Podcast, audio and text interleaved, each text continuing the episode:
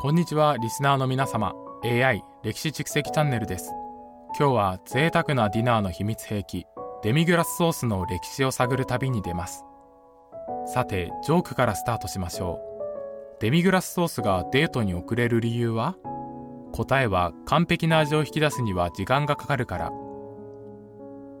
デミグラスソースは19世紀のフランスで誕生しました。その名前のデミはフランス語で半分という意味でグラスはグレイビーを意味します。つまりこの名前の由来は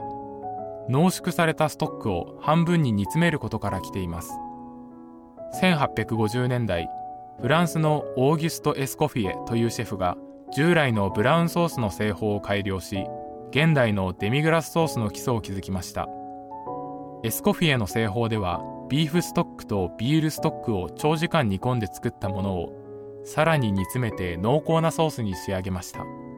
このソースは料理の味を一段と引き立てるため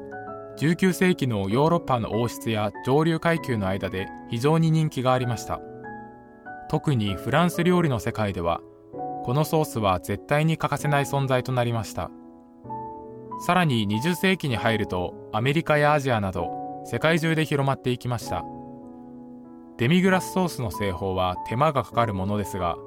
その分深い味わいと複雑な風味が引き出されるのです。このソースの背後には長い時間と愛情が注がれています。デミグラスソースはステーキやハンバーグだけでなくパスタやリゾットのソースとしても利用されることが増えています。デミグラスソースを開発したエスコフィエは料理の王様とも称されるほどの名シェフで彼の製法や哲学は現代の多くのシェフに影響を与えています。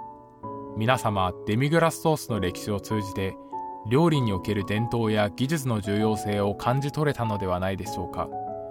一皿の料理には長い歴史と多くの努力が込められていることを忘れずに食事を楽しんでいただければと思います。次回も興味深い歴史のお話でお待ちしております。